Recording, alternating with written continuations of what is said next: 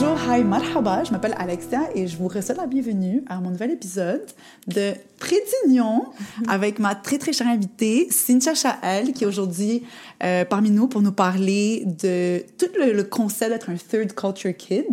Uh, we're going to go into details about that in a short moment.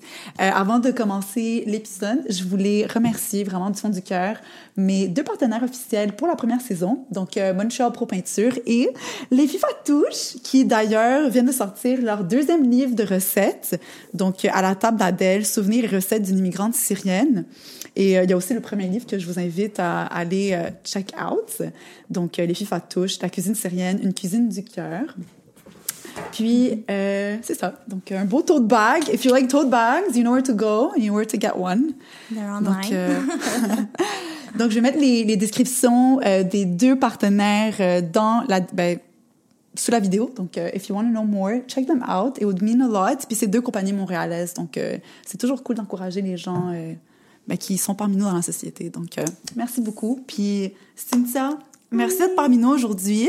Ben, ça fait plaisir. Je suis Merci tellement, euh, tellement contente. ici. Ouais, it's really cool. Puis euh, pour ceux qui nous écoutent, aujourd'hui, je pense que c'est une formule un peu différente dans le sens où on, on se connaît nous les deux déjà, puis depuis longtemps.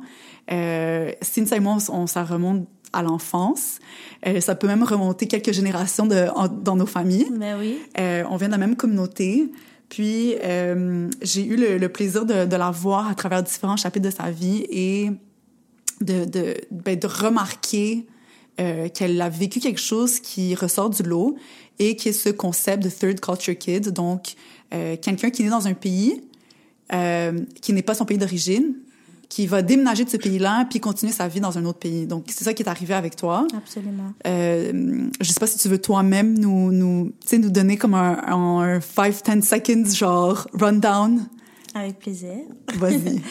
Euh, ben, en gros, je suis née euh, à Montréal euh, de parents euh, du Moyen-Orient qui ont immigré avec leurs parents euh, quand ils étaient dans leur vingtaine. Et euh, ben, j'ai vécu à Montréal jusqu'à ce que j'avais 12 ans. Et il y a eu, mon père a eu une opportunité de travail qui a fait que ben, on a déménagé à Paris. Donc, euh, ça, c'était le premier voyage. Euh, donc, déménagement à Paris pour trois ans. Ensuite, retour euh, à Ottawa. OK, oui, c'est vrai. Ensuite, un second voyage à Abu Dhabi. Retour à Ottawa. Donc, c'est comme euh, j'ai Abu Dhabi pendant trois ans. pendant trois ans aussi, oui, Ouais. exactement. Je- C'est juste que je j'avais 18 ans à, à cette époque-là. Ouais. Ouais. Attends, mais t'étais pas restée plus longtemps pour tes études? Non, en Non, fait, euh, ça l'a. ça- Les trois ans ont duré. C'était exactement le moment où je devais aller à l'université, Oui, oui, par oui. chance. Puis, euh, le, le- c'était une université française, donc euh, la licence française fait que c'est trois ans d'université, non Ouais. quatre ans comme ici. Ouais. Ici, c'est trois ans, actually.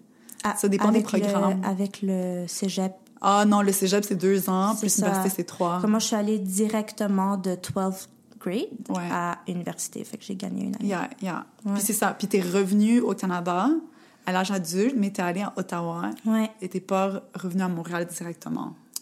Non, alors euh, c'était une surprise même pour mon père. Il savait pas que ça faisait partie, je pense, du deal.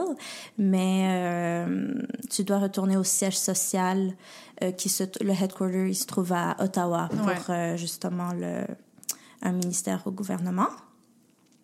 Et c'était toute une autre vie à Ottawa aussi, mais il y a eu des challenges, évidemment. Il y a, je veux dire, euh, il y a- il y, a tellement de, de points à discuter là, Ouais, il y a- là-dessus. Il y a tellement de choses qu'on veut aborder. On va commencer par Paris. Mais euh, moi, ce que je trouve vraiment intéressant d'être un third culture kid, c'est t'es un t'es un indi- individu qui peut se rattacher à tellement d'endroits différents. Euh, puis chaque chapitre de ta vie est associé à un endroit différent, à une culture différente, à une langue différente. How do you fit yourself into all of this? Like, how do you feel? You know, quand, tu quand les gens te demandent, genre, tu sais, d'où tu viens, Absolument, comment tu réponds à la question, comment tu veux répondre à la question ou pas répondre à la question, tu sais. Genre, je suis tellement curieuse de savoir ça. Ben, à 12 ans, c'était différent qu'à Ouais. 15 ans, qu'à 18 ans, qu'à 21 ans, parce qu'à chaque fois, il y avait quelque chose qui se rajoutait. Mais, euh, tu sais, added euh, Yeah. baggage. Mais... sit down? Ouais, c'est ça. Littéralement, du have a pen. Euh, mais je pense que le point, euh, c'est tout par rapport à l'identité. Donc, Ouais. ça a été vraiment un challenge de savoir, OK, ben, quelle est mon identité? Mm-hmm. Euh, je suis pas 100% montréalaise. Euh, évidemment, j'ai mes origines qui, qui, yani, font, qui ont une très grande partie dans ma vie, Ouais. euh, dans la manière que je vis ma vie. Dont tu Euh, parles aussi. dont je parle absolument. Mais le fait que j'ai vécu trois ans à Paris, évidemment, ça a eu un impact aussi sur la manière que je vois les choses, juste les expériences que j'ai eues à Paris qui n'étaient pas toujours faciles à l'école. Mm-hmm. Euh, tu sais, c'était pas tout rose. Et ensuite, ben, à Ottawa aussi, ça m'a permis de voir euh, une autre facette de la société Ouais. canadienne, donc plus anglophone, qui est euh, très différente que Ouais. la société montréalaise. Euh, et ensuite, à Abu Dhabi, ben, c'était juste euh, la fiesta, quoi. la fiesta, mais aussi beaucoup de beaucoup de ben, de perks et de challenges. Tu m'as donné envie d'aller à Abu Dhabi en passant. C'était parfait pour trois ans. Honnêtement, Ouais. c'était comme un, un ben, parfait. Mais Ouais.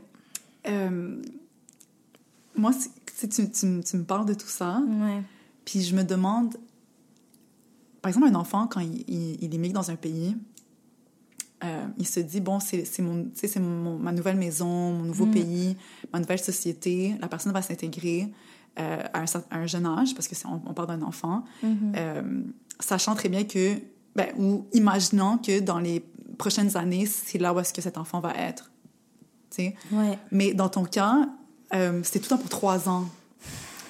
Fait que t'as comme même pas le temps de, de te dire je vais m'intégrer, je vais me faire des amis à l'école, je vais commencer telle chose, telle activité, que déjà, tu sais, tu dois repartir, partir, puis retourner dans ton pays d'origine, mais qui est même pas ton pays d'origine euh, culturelle Ouais. nécessairement. Parce que même si t'es né au Canada, t'as- pas... Ben, t'étais tout le temps là, genre, momentanément, Oui. à part à l'enfance. Ben, oui, c'est ça. Je veux dire, euh, même avant d'avoir déménagé à Paris, j'étais bien consciente que j'étais pas une québécoise pure laine, entre guillemets, Ouais. euh, à Beaubois, l'école qu'on a fréquentée nous deux. euh, il y avait beaucoup d'enfants d'immigrants, italiens, grecs, euh, pays du Moyen-Orient, etc. Euh, mais il y avait aussi les, euh, euh, ben, les Québécois. Et même à cet âge-là, j'étais bien consciente que j'étais différente Mm-hmm. d'eux, mais en même temps, j'étais chez moi parce que yani, c'est la vie que je connaissais. Ouais, ouais, ouais. Et, euh, et aussi, Montréal étant très Mhm. multiculturel, ben, c'était, il n'y avait pas vraiment, vraiment de grand choc. C'est plutôt aller à Paris, comme tu dis, même si quand on est jeune, c'est francophone, oui. Mais quand on est jeune, le temps passe beaucoup plus lentement. Les trois ans à Paris n'ont pas passé vite à l'époque. Ouais. Yani, J'avais 12 ans. C'est ça, t'avais de, de 12 à... De 12 à 15. ouais. C'est quand même Ouais. des années vraiment... euh, Meaningful, là. ouais, genre... euh, Euh, ouais, je veux tu sais, je cherche Je un sais. mot, là, mais charnière. Ouais, des années charnières. ouais. Donc, euh, j'arrive à Paris. Moi, je sais pas euh, qu'est-ce qui se passe là. Comme, ah, OK, euh, mon papa a un, un nouvel emploi, une, une opportunité de travail plutôt. Euh, c'est trop bien. Il y a la Tour Euh, Eiffel. la tour Eiffel, euh, les baguettes, le croissant pour, avant d'aller à l'école. Mais euh, ouais, je- j'en savais pas plus que ça Mhm. ou je ne comprenais pas c'était quoi. Évidemment, quand on est allé à Abu Dhabi, j'avais déjà une expérience Ouais. d'affectation. Ouais. Euh, donc, je savais c'était quoi et euh, même si c'était totalement différent, là. Ouais. J'ai une question. Oui. euh, parce que t'as une grande sœur et t'as un petit frère. Mm. Est-ce que ton frère, quand vous êtes allé à Abu Dhabi, il avait ton âge quand t'étais allé à Paris? Euh, 18 moins 5, il... ouais, exactement, il avait 13. Est-ce que lui, tu penses que son expérience était similaire à la tienne à Paris? Ou... Absolument. OK. Absolument. Ça veut dire que quand j'ai déménagé à Paris, c'était facile pour mon frère. Ouais. C'était facile pour moi aussi parce que à l'école. plus ou moins facile pour moi, mais pour ma sœur qui avait elle 15 ans, Ouais. c'était le drame. Ben oui, mais C'était le drame. euh, ça, c'est vraiment les années charnières. Oh my god, l'adolescence. ça là, à 15 ans, elle était tellement bien intégrée à l'école. Tu commences à avoir des crushs, t'as des groupes d'amis, tu sors. T'as ton bal définissant qui s'en vient. bal Exact. Ouais. Comme Oh. tout va bien dans ta vie et là, euh, comment on appelle ça? Genre un moment, euh, tu sais, euh, destructeur entre guillemets là. Mhm. Mais donc oui, c'était, on l'a tous vécu différemment. Ouais. Et euh, quand on a déménagé à Abu Dhabi, euh, pour mon frère, c'était c'était OK aussi. Parce qu'il avait 13 ans, justement. Ouais. Donc, euh, oui, là, je fais totalement une différence. C'est c'est fou. Puis en plus, là, je... OK, maintenant que je, je sais que ton frère, son vécu était la même, le même que, que le tien, mais juste dans un endroit différent, Mhm. si par exemple, tu, tu, tu, tu te compares à, à tes- ton frère et ta sœur, niveau identitaire, est-ce que vous, vous, vous- si par exemple, il y a comme euh, une liste d'étiquettes, Mhm. est-ce que vous choisirez les, choisiriez les mêmes ou, ou pas? Comme les étiquettes par rapport à notre, euh, dit identité? Ouais. Ouais. Mais Euh, tu sais, identité in the, the Broadway tu sais, ça ça doit pas être seulement comme un pays ou une ville à, à laquelle Mm. tu t'identifies, mais tu sais, par exemple, la langue que tu vas parler au quotidien ou euh, ta, ta, ta mentalité sur certaines choses, Ouais. où tu te projettes dans le futur, euh, Absolument. comme, you know? Euh, mon frère, je dirais qu'il est plus canadien que nous. Je pense parce que euh, ben peut-être aussi c'est le sexe, ça fait une différence, le fait que ce soit un, un homme et non. Ouais. Ben, c'est sûr Une aussi femme. que les, même si vous avez vécu les mêmes années, comme en termes d'âge, les tranches d'âge, Ouais, euh, ces tranches d'âge pour un garçon versus une fille, c'est tellement différent. totalement différent. Fait que le, le vécu va être nécessairement différent aussi, même si on parle de la même tranche d'âge. Oui, puis euh, c'est sûr qu'il y a des expériences qui nous ont touchés différemment, comme pour Abu Dhabi, ben, ma sœur a vraiment aimé le style de vie là-bas et elle n'a pas voulu rentrer au Canada, Ouais. donc elle vit encore là-bas. Donc euh, ça veut dire que c'est venu, ben, je veux dire, ça l'a tellement touchée à un point où rentrer au Canada, ça ne faisait plus de sens pour elle parce que ben, elle sentait que comme elle n'appartenait pas vraiment à... je- elle, a juste sa famille qui l'attache au Canada. Mhm. Mais le style de vie émirien l'a trop... euh, euh, Attrapée, l'a trop attrapée, Ouais. exactement. Et elle, elle s'est comme habituée à ce style de vie-là. Donc ça, c'est c'est quand même... Quand tu regardes le chemin de quelqu'un, ben c'est c'est euh, ça fait toute une différence d'avoir eu ce genre d'expérience-là. Et Ouais. pour, pour ton futur, ça l'a tracé ton chemin, en fait. Mais c'est aussi, comme je me mets à la place de ta sœur, puis à la fin du mandat de ton père à Abu Dhabi, Mm. si j'avais l'option de rester ou de repartir puis de recommencer encore une fois Mm-hmm. ma vie d'adulte, Ouais. je peux comprendre que le choix c'est vraiment difficile et que c'est pas tout le monde qui va décider de repartir et de recommencer. Non. Euh, Parce qu'il faut pas oublier que oui, on est rentré au Canada entre les affectations, mais on n'est pas rentré à Montréal. Donc Ouais. moi, mes amis euh, que je connaissais entre zéro, entre ma naissance et 12 ans, ouais. je les connaissais entre ma naissance et 12 ans. Ces personnes-là ont évolué à partir de 12 ans. Et oui, quand je rentrais au Canada, on se voyait, mais c'est pas la même chose que de vivre le quotidien avec Mm. quelqu'un. Donc ça, ça fait partie évidemment des... Il y a beaucoup de- d'avantages et de richesses à cette vie de- d'expat et de plutôt de- d'enfants diplomates. Mais il y a aussi des, euh, il y a aussi des inconvénients entre guillemets comme euh, un peu ce manque de stabilité, euh, la difficulté de reprendre à zéro. Évidemment, ça nous a, ça nous a construit une carapace dure. OK. Parce Ouais. que moi, je- genre, si je. je, je- tu sais, j'en co- j'en connais plusieurs des enfants diplomates de différents pays. Puis, j'ai toujours remarqué que souvent, les enfants euh, de diplomates ou les expats, however you want to call Yeah. them, tu sais, c'est pas tout le monde qui est enfants diplomates, mais qui sont quand même expatriés Ouais. pour d'autres opportunités Pour de travail. ouais. Euh, je trouve que ces gens-là sont souvent des gens qui ont tellement appris des social skills 100%. puis qui ont comme pas de carapace. 100%. Tu sais, ils sont tellement malléables, puis genre caméléons, et passe-partout, puis comme... euh, euh, j'ai l'impression que peu importe où ils vont, ils vont jamais avoir peur d'un point de vue social. Absolument. Parce qu'ils sont tellement habitués, puis ils ont tellement perfectionné ces, ces, euh, ces compétences Ouais. sociales. Fait que ça m'étonne un peu de savoir que ça vous a créé une carapace, mais Non, mais je veux dire, euh, pardon, carapace par rapport à comme euh, le- ce que je peux endurer. OK. Ou comme euh, ma, ouais, ma manière de euh, m'adapter à certaines situations. Comme ça m'a créé une carapace, c'est ce que je voulais OK. dire. Ouais. Mais en effet, en effet, on est très sociaux. ça, c'est- ça, c'est comme... tu sais, qu'on dit, genre, il y a certaines choses qui sont comme l'é- l'école de la vie. ouais. En même temps, genre, c'est un peu comme ça, là. Vous avez appris à travers ces aventures-là Ouais. tellement de choses que, comme, you can't learn at school, non? 100%. C'est les expériences juste d'aller à des événements avec euh, mes parents où je dois bien me tenir, bien me présenter, raconter euh, ce que je fais à l'école. Tu sais, c'est vraiment de la pratique. Et il y en Ouais. avait beaucoup d'événements comme ça où comme on devait être présent aux côtés de mes parents euh, à justement bien se présenter, avoir les bonnes manières, l'étiquette, etc. Donc ça, c'est définitivement check, check, check. Après... euh, en grandissant, évidemment, euh, tu, euh, je veux dire, tu veux aussi être authentique. là. Ouais. Parfois, dans certaines, certaines situations, quand j'étais plus jeune, ben, je, je savais dire la bonne chose au bon moment, mais maintenant, c'est comme si j'ai pas envie de parler. J'ai pas envie de parler, quoi. Comme tu sais, tu sais ce qu'il faut dire, Oui. mais ça veut pas dire que t'as envie de le dire. Non. Fait que tu vas être comme, ben... Non. Sorry, Sorry. but I'm not feeling the energy of this conversation. Non, exactement. mais oui, définitivement, ça développe des social skills. Ouais. ouais. Mais là, tu sais, Hmm. tu sais, tu parles de...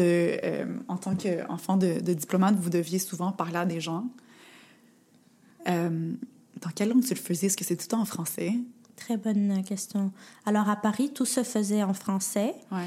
Euh, parce qu'en général, même les diplomates de pays comme non francophones avaient un minimum de, de français, comme dans leur vocabulaire. Ben, Euh, c'est ça, ça faisait vraiment partie euh, de la culture. là.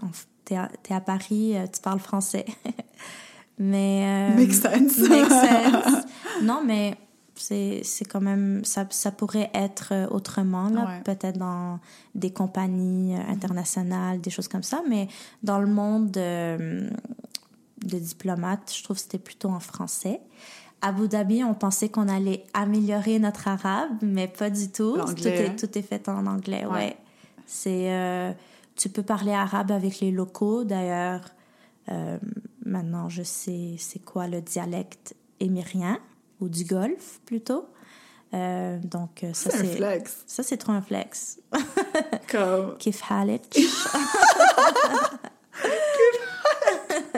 That's how they say it. Oh god, that's actually really Ouais. funny. Non, c'est nice, c'est nice, Yanni. C'est quelque chose que j'avais jamais entendu Est-ce avant. que, est-ce que ça ressemble plus au dialecte syro-libanais ou égyptien?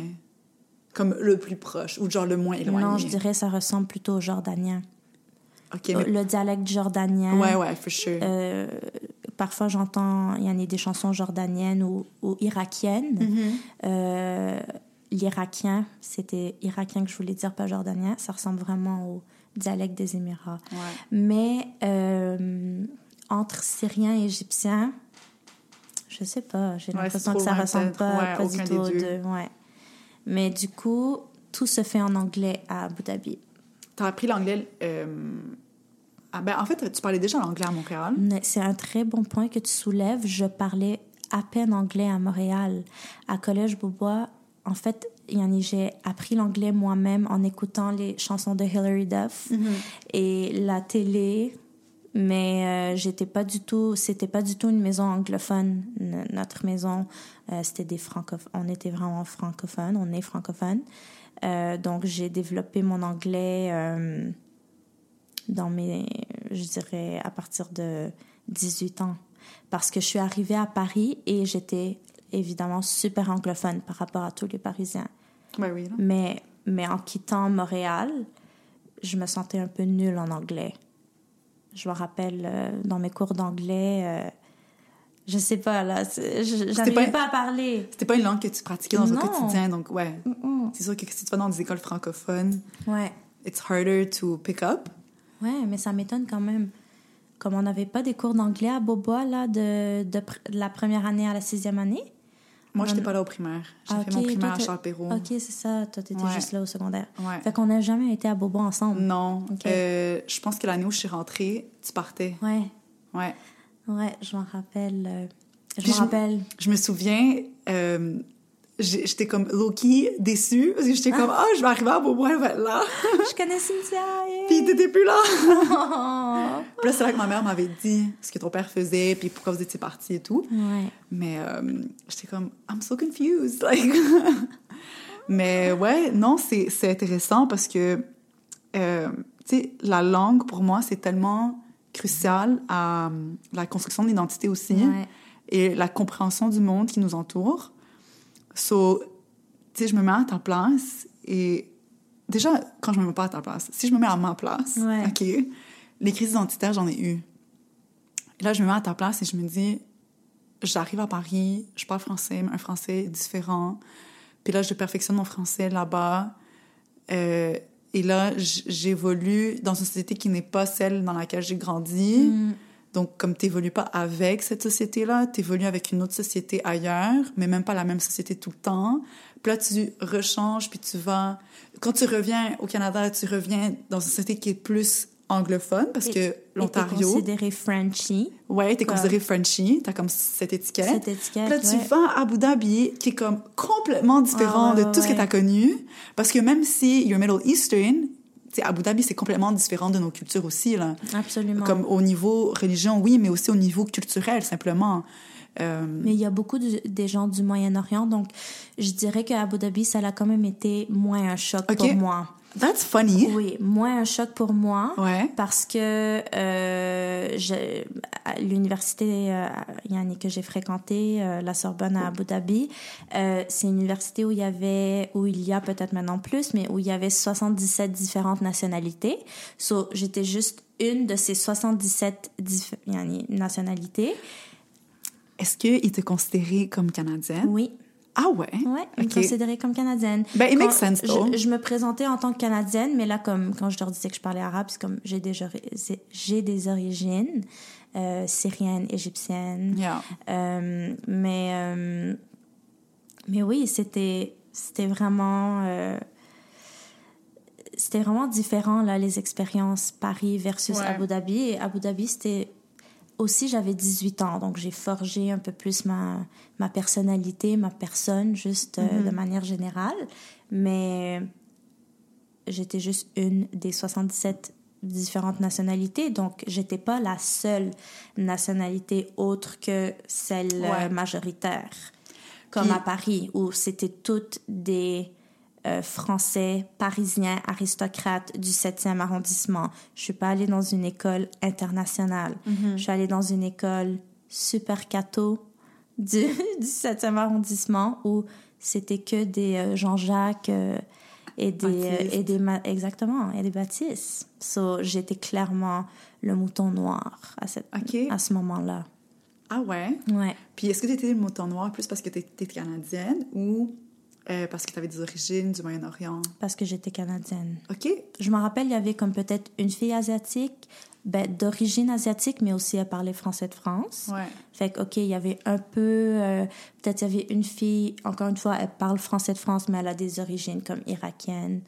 Mais à part ça, c'est tout. La majorité, c'était vraiment des Français de souche. Puis tantôt, tu avais dit que quand tu revenais à Montréal, ben à, à Ottawa, pardon, on te considérait comme la Frenchie.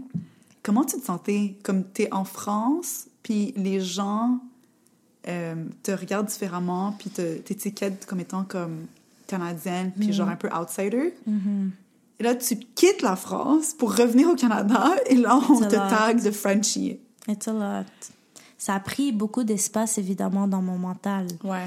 comme tout ce va-et-vient. euh, euh, comme tu dis, là, j'ai quitté Montréal. Je parlais à peine anglais. J'arrive à Paris, je suis la meilleure en anglais. Mais mon français est nul. Là, pendant trois ans, évidemment, je finis par avoir un, un accent français parce que tu- tu fais partie de la société là-bas, Yanni. C'est normal, en plus, Ouais. à cet âge-là. Mon frère, encore plus que moi. Ben, je pense que les trois, nous trois, on, on a eu un accent français. Et là, je rentre à Ottawa et je suis la Frenchie.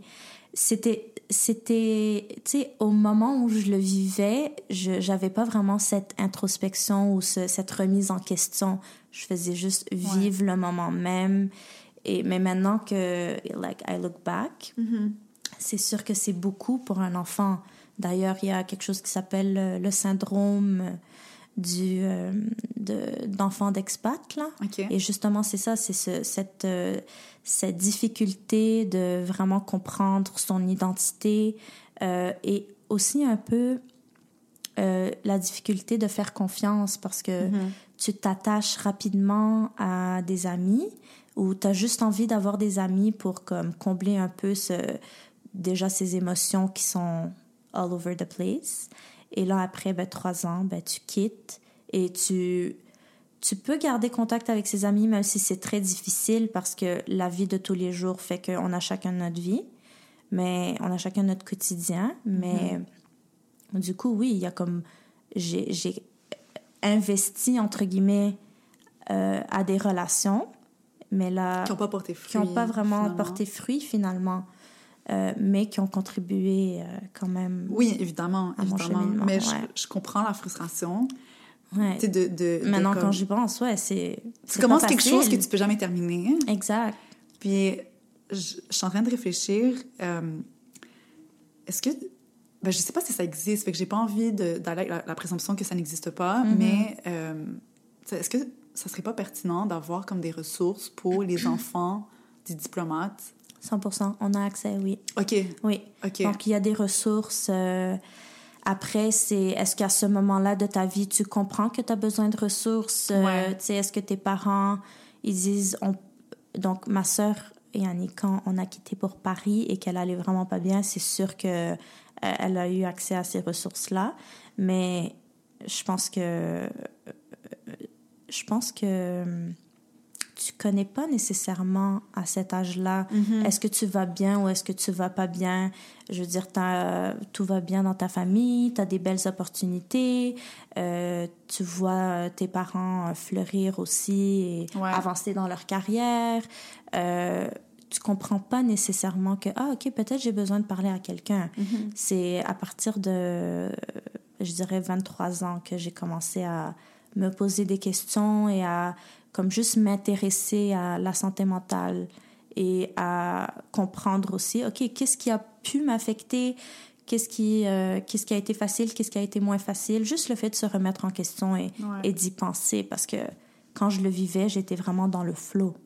Donc, euh, Mais c'est Ouais. ça, qui- c'est ça qui est, je pense, qui est important de souligner, c'est que dans, dans ce genre d'opportunités-là qu'on a dans notre vie, ben, on n'a pas tous dans notre vie, mais que certaines personnes Mm. ont, on a tendance à un peu le, le, roman- euh, euh, Romancer. glorify, ouais. le, le glorifier, Ouais. comme « Oh my God, c'est tellement cool, tu sais, de tout temps voyager pour le travail ou de voyager pendant des longues périodes, Mhm. de se relocaliser avec sa famille et tout, de commencer à zéro dans des nouveaux pays, tu sais.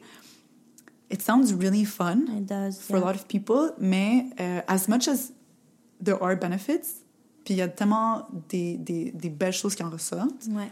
Euh, je pense que c'est aussi important de, de mettre sur la balance aussi tout ce qui vient avec C'est pas tout rose. Ouais, comme le, le- les bagages euh, émotionnels aussi, les, les défis euh, identitaires Mhm. et, tu sais, juste... Réadaptation. Ouais, Réadaptation. comme le, les... Déjà, l'immigration en tant que telle, Ouais. c'est difficile. Fait que im- imagine de, de tout le temps devoir immigrer dans différents endroits, mais jamais pour longtemps. You? Honnêtement, euh, ouais, c'est il y a eu il y a plus de positifs que Oui. de que de négatifs dans mon expérience. Après, c'est différent pour tout le monde. Euh, mais oui, je pense que même mes parents n'étaient pas à 100% conscients de ce revers-là. Euh, eux, ils voyaient juste l'opportunité incroyable. Et c'est vrai que c'est une, une opportunité incroyable. Euh, sur 20 personnes, mon père a été sélectionné pour aller à Paris, Ouais. qui est un des top 3 des plus euh, demandé. Ouais. Tu sais, C'est comme. C'est sûr que c'est très convoité Washington- comme destination. Exactement. Washington, London, Yeah. Paris. Fait que Paris, c'est dans le top 3. Donc, euh, c'est incroyable comme opportunité pour lui et pour sa famille. Après, Ben oui, parce que you get to discover parts of the world that otherwise you wouldn't that way. absolument. Absolument. Puis euh, c'est une richesse, évidemment, une richesse. Tout, tout ce que j'ai vécu, tout ce que j'ai vu. dont On parlait un peu du caméléon. Tu sais, si je parle un français, je suis capable de m'adapter au, au, euh, à l'accent français. Ouais. Si je parle à quelqu'un du Golfe aussi, si un Mm-hmm. Montréalais, euh, je veux dire, je côtoie aussi des Montréalais à tous les jours puisque je vis maintenant ici. Donc, ça fait toute partie de qui je suis. Mais euh, je ne veux pas dire couteau à double tranchant parce que c'est un peu extrême. Ouais. Mais euh, définitivement, il y a des avantages et des désavantages. Et euh, c'est bien qu'on a eu cette... Je veux dire, je peux pas imaginer ma vie, ce que ce qu'elle serait. Si j'ai- j'étais restée à, à Montréal, j'aurais une vie complètement différente. Euh, Ben oui, là. complètement différente. Je pense que tout, tout, tout ce qui nous arrive dans notre vie a un impact sur les choses qui viennent après. Butterfly effect, Ouais. ouais. So, euh, ne serait-ce qu'un élément qu'on modifie, ben, euh, tout le reste de la séquence est modifié. Oh my god, no. We're not supposed to do this. Sorry. Yeah, we're not supposed to make any noise.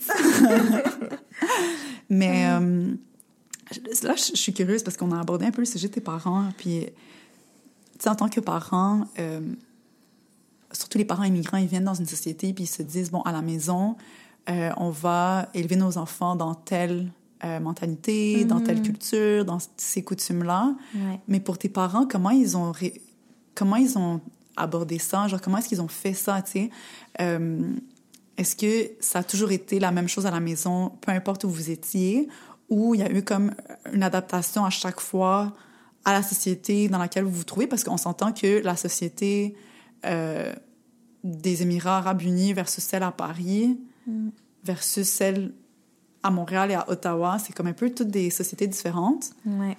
Fait que je me demande si ça a eu un impact à la, à la maison. C'est sûr, ça a eu un impact à la maison juste parce que ça a eu un impact sur nous. Donc, nous, en grandissant, on était une très grande partie de comme le, ce à quoi nos parents pensaient. Sais, on, on grandissait, donc euh, la, la vie de famille, on a toujours été très, très proches comme famille. Et évidemment, en faisant ce genre de voyage ou en ayant plutôt Ben ce oui, genre ça- d'expérience, ça nous... Oui, on est encore plus proches. I love that, by the way. Yeah, we're super close. Um, maybe too close. That's another. In a no. non-weird way, though. Non, non, of course. Je veux dire, euh, c'est bien aussi de prendre de l'espace et de, de forger euh, ta propre, euh, ben, tes propres façons de penser Ouais. et tout, de grandir, quoi, c'est normal. Mais oui, c'est sûr que ça nous a affecté. La vie à Montréal, comme je t'ai dit, on était toujours très, très proches. Ma mère, c'est la plus jeune de huit, donc elle, est, elle était très, très, très, très proche de sa mère. Euh, donc, on était toujours chez Teta. Teta était toujours chez nous. Euh, il nous manque une tomate à la maison. Je, je vais chercher la tomate chez Teta qui à trois maisons de chez nous, à côté de Beaubois. Euh, donc, on, ce- je veux dire, cette proximité était toujours présente et l'importance de la famille était toujours présente. Par contre, le fait d'aller à Paris, évidemment, j'avais juste mes parents et mes siblings, euh, mes, mon frère et ma sœur. Donc, euh, c'est sûr qu'on partageait encore plus à la maison parce que, ouais, on n'avait pas comme nos Ouais. tantes, nos oncles, etc. Euh, nos cousins, nos cousines aussi qui, qui, qui faisaient partie de notre quotidien. Donc, ça, ça n'a pas été facile. Euh, mais de manière générale, à la base, la fondation était solide. Donc, c'était juste une aventure qu'on a tous partagée ensemble, en fait. Ouais. If it makes sense. Yeah, yeah, yeah. That's interesting. Mais en plus de ça, genre, par exemple, euh, culturellement, genre, Ouais. est-ce que tes parents continuent à te transmettre la culture du Moyen-Orient ou ils ont fait un travail de plus à chaque fois pour vous transmettre aussi la culture canadienne? Ouais. Mais je pense que, encore pour euh, revenir sur le fait que ma mère, c'est la plus jeune de huit, quand ils ont immigré au Canada, ben, c'est sûr que ma mère, elle avait comme 19 ou 20. Wow. Donc, jeune. Donc, euh, donc euh, la culture canadienne, c'est aussi imprégné sur elle.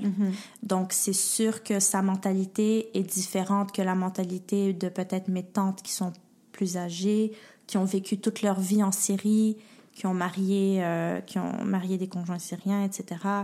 Il y a une différence d'âge. Ouais, dans les Juste ça, ça fait une huge différence. Ouais, définitivement, là. Juste, ouais, comme je pense Je sais pas 12 si ans. t'as... entre la- ouais. Je sais pas si t'avais vu la pièce Maman de. Nathalie Doumar. Non.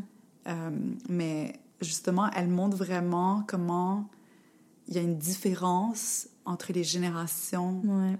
Tu sais, par exemple, quelqu'un qui vient à un jeune âge ou quelqu'un qui vient à l'adolescence ou quelqu'un qui est né ici, ça va avoir, ça va avoir un impact aussi sur comme, euh, comment tu vas envisager la société, te voir dans le monde, comprendre le monde, Mhm. tes opinions.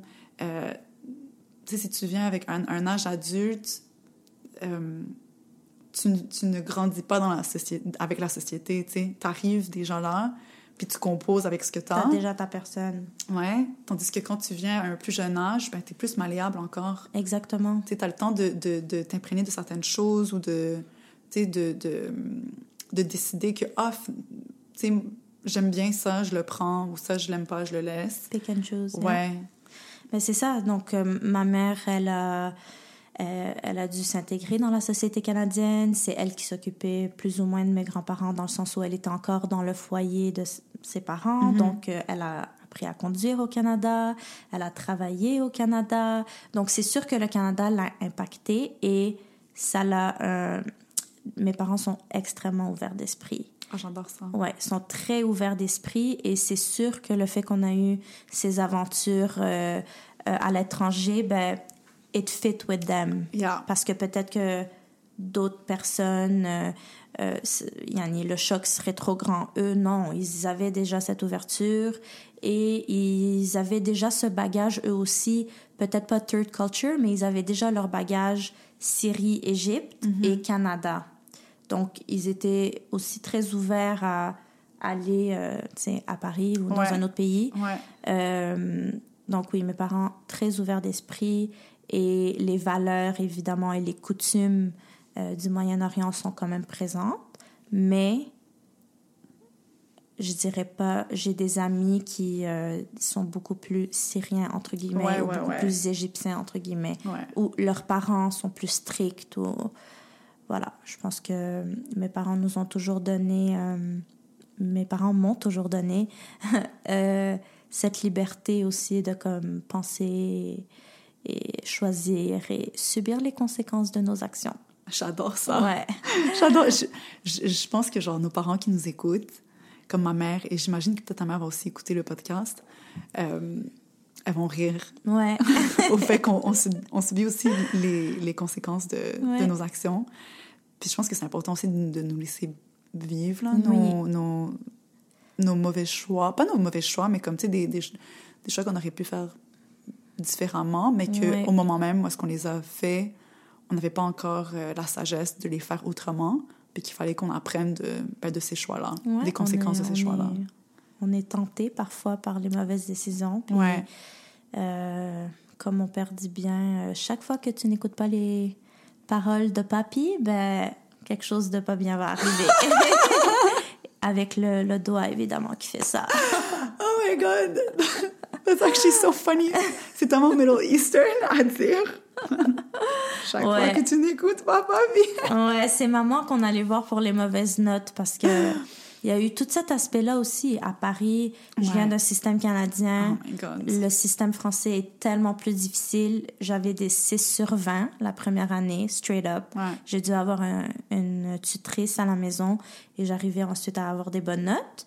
Mais, et là, je rentre au, à Ottawa et je suis la première de classe Ouais. sans faire aucun effort. Ouais. Donc ça aussi, c'était déstabilisant parce que ça veut dire que ben, j'avais plus de temps aussi à comme vouloir faire la rebelle à C'est Ottawa. là. beaucoup d'adaptation, là, tout ça. Comme, est-ce que je parle fran- est-ce que je parle bien anglais, est-ce que je parle pas bien anglais, est-ce que j'ai des bonnes notes, est-ce que j'ai pas des bonnes notes, who am I? Ouais. Genre, C'est j'essaie. ça. Plus tu parles, plus j'essaie de me mettre dans, dans in your shoes.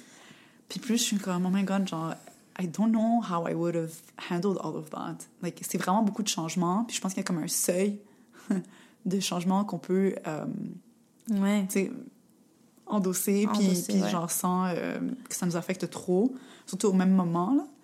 Mais, euh, tu sais, on parle de Ottawa, puis genre, ça m'intéresse tellement Oui. de savoir un peu euh, ta vision des choses entre si tu devais comparer Montréal à Ottawa ou comme tu sais Québec Ontario les, les la culture est-ce que c'est c'est des cultures qui sont sœurs ou des cultures qui sont cousines?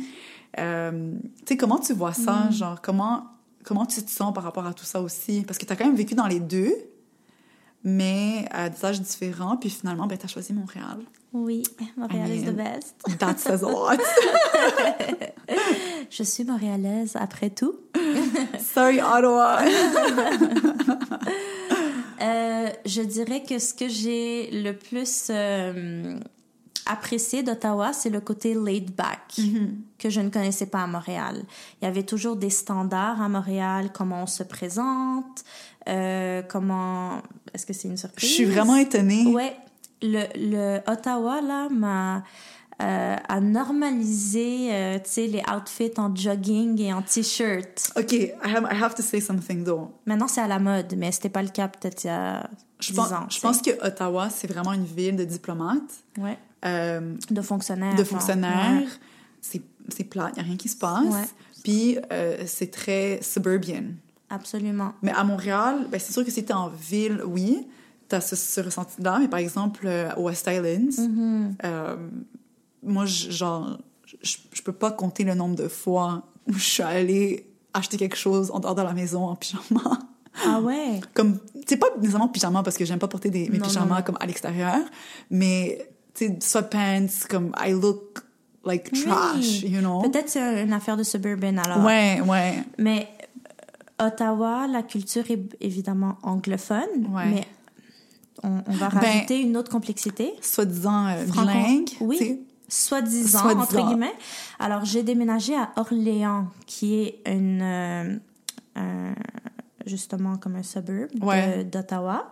Et Orléans est considéré fr- euh, francophone et c'est où vivent beaucoup de franco-ontariens. Donc, encore une fois, un concept que je savais pas qu'il existait. Franco-ontariens, ils ont même leur drapeau, leur euh, chant, euh, leur fierté et c'est yani, ils ont leur propre culture leur propre culture à 100%. interesting Par contre, tu vas au magasin, tu vas quand même parler en anglais. ok Donc, nous, on déménage donc de Paris à Orléans. Je m'en vais dans une école francophone catholique, publique, parce que les écoles euh, en Ontario qui sont publiques sont en général beaucoup mieux que les écoles publiques du Québec. Donc, ça, c'est une grande différence. Euh, les, euh, je veux dire, tout- les, toutes les sphères sociales vont être mélangées dans les écoles publiques. Il n'y a pas cette affaire de si tu viens d'un certain niveau social, ben, tu dois aller dans des écoles privées, ok euh, comme c'est le cas pour Montréal. ok Euh, donc ça aussi, il y a cette différence-là que j'étais dans une école publique alors que j'ai toujours été dans des écoles privées, mais euh, je veux dire, il y avait quand même de tout. ouais ouais Et ben c'est ça, grande différence entre euh, l'Ontario et le Québec dans le sens où la culture est vraiment différente. Euh, à Montréal, euh, ben, je pense que aussi la différence, c'est le fait qu'à Montréal, peut-être j'étais plus proche des autres, des autres cultures, comme mes amis, ça serait des personnes d'origine italienne, grecque, syrienne, égyptienne, etc. Donc, on partage beaucoup de valeurs, alors que à Ottawa, mais même les personnes qui ont des origines du Moyen-Orient, la, leur culture euh, en premier, ou exactement, la, la culture canadienne, c'est elle qui va prendre le dessus. ok Donc, moi, ça m'a fait un choc aussi parce que c'est comme euh, ben, je sais pas vraiment comment agir ou comment... C'est c'est assez complexe à expliquer. Euh, mais oui, en effet, Montréal, c'est vraiment plus excitant et, et stimulant que qu'Ottawa. Par contre, c'est à Ottawa que j'ai développé comme mes meilleures amitiés. Et euh, ben, c'est mes meilleurs amis que j'ai encore à ce jour-là et non les personnes que j'ai rencontrées à Paris et à Abu Dhabi. C'est fou parce que je, je t'entends parler et plutôt que de confirmer ce que je sais ou ce que je crois savoir ou comprendre, Ouais. t'es en train de comme tout chambouler puis remettre Ah en ouais. question. Puis j'ai comme envie de faire un case study maintenant. you know? Like, tu sais, le syndrome de, de, de tu sais, des, des académiciens, là, un petit Ouais. peu. Like, the scholars, like, you always wanna Learn more. learn more and like, you know... Alexia. je veux démystifier la chose, Ouais. you know? Mais c'est fou parce que euh, le Québec et le Canada, quand je dis le Canada, je parle du reste du Canada, Mm. il y a comme deux principes différents de, de culture et de, aussi de manière de s'intégrer à la culture. Il y a le multiculturalisme et l'interculturalisme. Mm. Puis en gros, les deux idées, c'est que, euh, par exemple, au Québec, l'idée de l'interculturalisme, c'est qu'il y a une culture majoritaire à laquelle les gens vont s'intégrer Mhm. et vont euh, bonifier aussi. Ouais. Donc, la, la culture se bonifie au fur et à mesure que des gens arrivent puis, puis partagent et, et développent. Ajoute. Ouais. Ouais. Euh, mais il y a cette idée qu'il y a une culture euh, qui nous unit aussi. Mhm. Puis au Québec, c'est par le français, notamment. Ouais. Tandis que dans le reste du Canada, il n'y a pas cette idée que une culture nous unit. Nous sommes tous unis de par le fait que nous sommes Canadiens, mais euh, chacun euh, a son bagage, puis comme reste un petit peu dans ce- cet univers-là, Ouais. juste en étant au Canada. Ouais. Mais là, maintenant, ce que j'interprète de ce que tu me dis, c'est que tu as ressenti que, par exemple, dans, dans- à Orléans, ben il y avait cette culture commune, puis tout le monde adhérait à cette culture commune, plus qu'ils adhéraient à leurs, à leurs origines, tu sais, 100%. de, de, de, leur, de leur pays d'origine, que ce soit de leur naissance ou de, de leurs parents. Et je trouve ça vraiment intéressant. Puis je, me- je me demande si c'est encore une fois ça a rapport avec la langue ou euh, c'est comme un, un mouton noir pour le Canada, Orléans. C'est une bonne Mais- question. Mais c'est la même chose à euh, Orléans. Là, la culture, en fait, elle ressemblait un peu plus à une culture américaine, OK. ou vraiment typique comme les suburbs, Ouais. euh, les grands Walmart, euh, les- toutes les maisons qui se... Il y- avait moins ce charme, en fait, que tu retrouves à Montréal, qui est, on va se le dire, le, le charme multiculturel, mais aussi le charme francophone. Ouais. C'est ça qui vient rajouter, je trouve, cette richesse à Montréal. Européen un petit peu. Européen, ouais. exactement, européen définitivement. Donc, euh, après, il y a des... Il y a des petits coins à Ottawa qui, qui ont aussi l'air européen, mais les gens qui ont des, des backgrounds, euh, comme entre guillemets des immigrants, euh, ils, sont, ils sont plus... cana- Parce que c'est ça la culture en général à Ottawa. Et donc, euh, pour appartenir, pour, ou pour sentir qu'ils appartiennent, ben, ils, ils vont, ils vont, entre guillemets, se plier Ouais. naturellement, inconsciemment Ouais. à ça. Ouais. Donc, mes amis sont quand même d'origine égyptienne. J'ai une amie euh, euh, d'origine haïtienne-israélienne. euh, un ami aussi d'origine francophone. Donc, pas d'origine francophone, pardon, je veux dire canadien-français, Ah, d'origine ouais. français. Euh, mais c'est la culture à Ottawa qui prend Ouais. le dessus. Je me demande si c'est aussi parce que c'est c'est la, la capitale, puis une, une culture aussi de fonctionnaires. Euh, fait que, Ouais. la plupart des gens sont fonctionnaires et travaillent pour le gouvernement. Fait que Ouais. ça s'imprègne aussi dans, dans ton identité. Mhm. You know, like, we work for the government of Canada, like, we're Canadian, we're proud, you know? Absolument. Beaucoup de drapeaux euh, du, Cana- Ouais, du. Canada dans les, euh, dans les quartiers euh, à Orléans ou même à Ottawa en général. Mais quand j'y pense, aucun des, aucun des parents de mes amis euh, euh, n'est fonctionnaire. OK. Par contre, dans la vie de tous les jours, ils vont aller acheter euh, leurs fruits et légumes à telle place. Ils vont, ce qu'ils vont consommer aussi, donc ce qu'ils vont voir. euh, c'est très présent dans, yani, dans l'environnement, les petits bars, Mm-hmm. tout ça, c'est, il n'y a pas le added value, entre guillemets, de ce que tu as à Montréal. Donc, ce que tu vois et ce que tu consommes, ben, ça devient un peu qui tu es et comment tu penses. Donc, euh. Ils n'ont pas le Adonis ou aller. ils euh, ont pas le... Ben maintenant, il y a Adonis. Actually, les Ah choses... ouais? euh, Les choses les évoluent. choses évoluent. On commence à prendre exemple sur Montréal. ouais, ben, après, il y a une très grande communauté euh, libanaise du Ouais, Moyen-Orient, ouais. plus euh, dans le centre-ville d'Ottawa. do. Donc, Orléans, c'est vraiment plus canadien-français, franco-ontarien. Ouais. It's so interesting, you know, parce Ouais.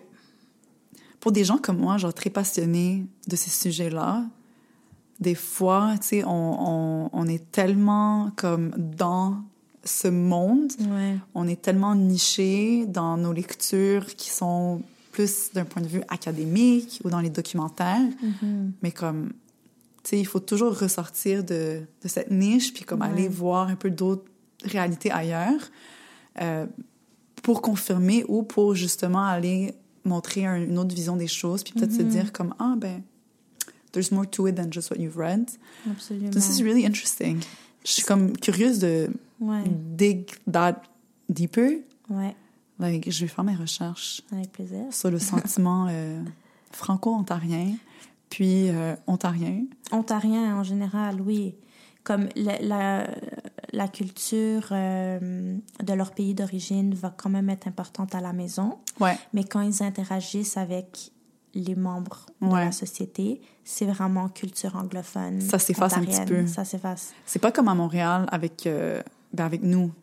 Non, c'est ça, c'est très différent. Et encore une fois, j'ai pas la, le, le input de comme ce que c'est de grandir comme un, euh, une Libanaise ou un Libanais anglophone, mais à Ottawa, où ils sont vraiment Dans leur communauté. dans leur communauté, il y en a vraiment serré, ensemble. Ouais. Parce que quand tu y penses, nous aussi, ici, on parle français. On va peut-être mettre des petits mots en arabe, mais eux, ça veut dire qu'ils parlent anglais là-bas. C'est l'équivalent. Mais c'est juste ce qu'ils consomment, la manière de penser, les standards aussi. Ouais. Tu sais, les standards, euh, c'est ça- c'est peut-être un peu farfelu, mais comme le côté, euh, le, le côté un peu comment l'homme va traiter la femme. Ouais, ouais, ouais. Euh, disons que les standards sont plus élevés à Montréal qu'à Ottawa. Ah Mais Je sais ouais? pas si comme je vais me faire taper les doigts de dire ça. C'est juste que la, la barre, elle est, elle est, Ok. yani, elle est à une autre ouais. place. Ben, Donc la norme est différente. Ouais. Parce que tout le monde est habitué que ça soit autour de cette ligne-là. Donc c'est pas bizarre si, disons, un gars te dit Veux-tu payer moitié-moitié? OK. à un date, par exemple. Ici, mais là-bas, c'est bizarre. Non, là-bas, c'est normal. Ici, c'est bizarre, non? Ah, OK, dans ce sens-là. OK, moi, je, OK. Comme ici. Moi, je, les- pen- je pensais que tu étais en train de, de, de dire que euh, la société montréalaise est plus avant-gardi- avant-gardiste dans le sens où on, on est comme ahead of the rest. Puis eux sont encore un petit peu dans des, dans des pensées plus euh, arriérées, là. Mais je mets ça entre guillemets parce que c'est pas arriéré, c'est juste... Non, non, comme. Ok, mais- Par exemple, Ouais. Qui paye quoi, ça l'a jamais été, ça l'a jamais fait partie de la discussion avec mes amis à Montréal. Montréal, ouais. Mais là-bas, c'est très normal que à 16 ans, le- l'enfant va avoir un, un, un emploi, va même commencer à payer un loyer à ses parents. C'est très normal là-bas. Mais je Donc pense- moi, c'est c'est venu chambouler un peu ma manière de voir les choses. Peut-être que ça l'a changé ici aussi maintenant.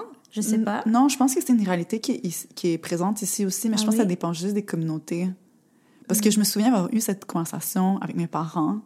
Ok. Euh, tu sais, à un moment donné, j'étais rendue à un âge où est-ce que, comme, typiquement, dans dans d'autres cultures, j'ai pas envie de les nommer parce que, même si je dis culture, genre, tu sais, c'est de famille en famille, c'est différent. Absolument, oui. Euh, mais il y a, il y, a, il y a des gens qui vont soit dire à leurs enfants, ben, tu sais, t'as as 18 ans maintenant, comme, it's time for you to leave Absolument bien. ou de euh, payer un loyer à la maison, contribuer financièrement euh, au ménage euh, de, de la maison.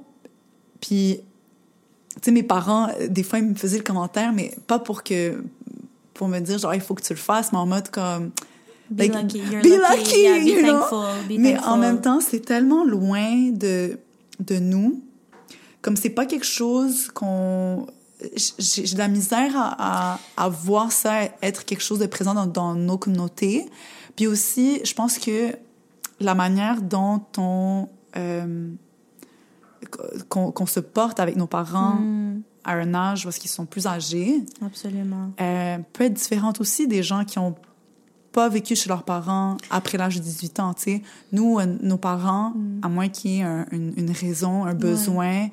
d'être dans une maison euh, de personnes âgées avec des ressources qui sont là plus, euh, facilement accessibles et tout, Mhm. la plupart du temps, euh, ben, it's, it's a given, genre that we're, we're going to take care of them. But it's not like that for everybody. Absolument. C'est juste, mais c'est juste quelque chose que personnellement, j'étais jamais exposée À ça, à ça Ouais. parce que encore une fois, si j'avais continué à vivre à Montréal et que je m'étais rendue à 18 ans, peut-être que autour de moi et ni mes amis, c'était normal que Non.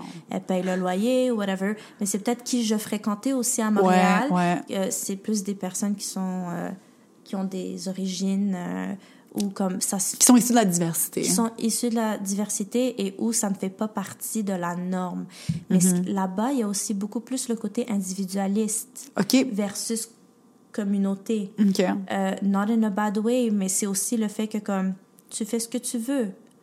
Euh, nous, quand on pense à nos parents, comme ils, ils- pour eux, c'est important de payer pour l'université, mais en Ouais. même temps, peut-être ils veulent contrôler qu'est-ce qu'on va faire à l'université. Ouais. Donc, il y a, il y, a, il y a les deux côtés, tu sais, c'est comme, non, ça fait partie de, il y en a pour que je dorme bien la nuit, ou ça fait partie de, Ouais. de mes valeurs, ou juste des normes, que comme, I'm gonna pay for, for school, and you're gonna still live with me. Ah. C'est comme, ah, OK, so I can't go live with my boyfriend.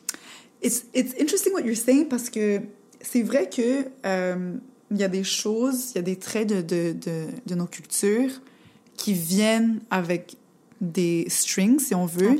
C'est pas toujours négatif, mais par exemple, euh, la plupart des enfants d'immigrants euh, qui ont les moyens, puis je- je- quand je dis moyens, je parle pas seulement financier, mais aussi dans la, la réalité de leur, de leur quotidien, parce que Ouais. c'est pas tout le monde qui peut. D'aller à l'université, la plupart du temps, c'est comme it's a given. Absolument. Comme le, le discours qui revient souvent, c'est ben là, mes parents sont pas venus jusqu'ici, sont tapés l'intégration, le, le, le déménagement, la réinstallation, tout ce que tu veux pour que je foute rien, tu sais. Euh, puis des fois, ça vient des enfants, mais des fois, ça vient aussi des parents. De, Il faut que tu fasses telle chose. Ouais. Euh, puis des fois, cette chose-là, ça vient aussi avec des, une liste très spécifique euh, de d'avenues, euh, d'études qu'ils peuvent Ouais. envisager. T'as le euh, choix en trois quand même, ouais. chanceuse. Médecin, avocat ou ingénieur? Et pharmacien. Et pharmacien. Et pharmacien. Pharmacien, c'est beau pour une fille. Ouais. C'est ça que j'entends. C'est beau pour une fille. That's really good. Oh my god, that's so funny. C'est tellement drôle parce que je me souviens, j'ai comme, on commence à être off topic, mais j'ai un souvenir quand j'étais euh, au, je pense que c'était au secondaire, début de mon secondaire, j'étais tellement nulle en sciences. Puis je me, je me souviens avoir eu le besoin, comme avoir moi-même ressenti le besoin de dire explicitement à mes parents, euh, tu sais, j'aimerais juste vous prévenir, je ne serai jamais médecin. Tu sais, genre, T'as commencé à planter la graine, là. comme, I'm not continuing in science, so, you know? Ouais. Parce que je pense que dans chaque famille, on entend tout le temps un discours de Ah, ça serait bien d'avoir un médecin, euh, you know. Euh, mais ouais, tu sais, ça vient avec des, des, des strings. Puis euh, il y a aussi des fois, c'est comme OK, ben, tu, tu restes à la maison, tu payes rien, tu contribues pas à, au, au poids financier, au, au stress, au, à tout ça, euh, à l'entretien. Euh, bon, tu contribues quand même à certaines choses, là, genre on n'est pas des Bien sûr. princesses nécessairement. um, I mean, sometimes yes, but not always. Mais, euh, tu sais, ça vient des fois avec le, le non-dit de, ben, tu quitteras seulement quand tu vas te marier, Exact. you know? Um, ils ont, they have a say.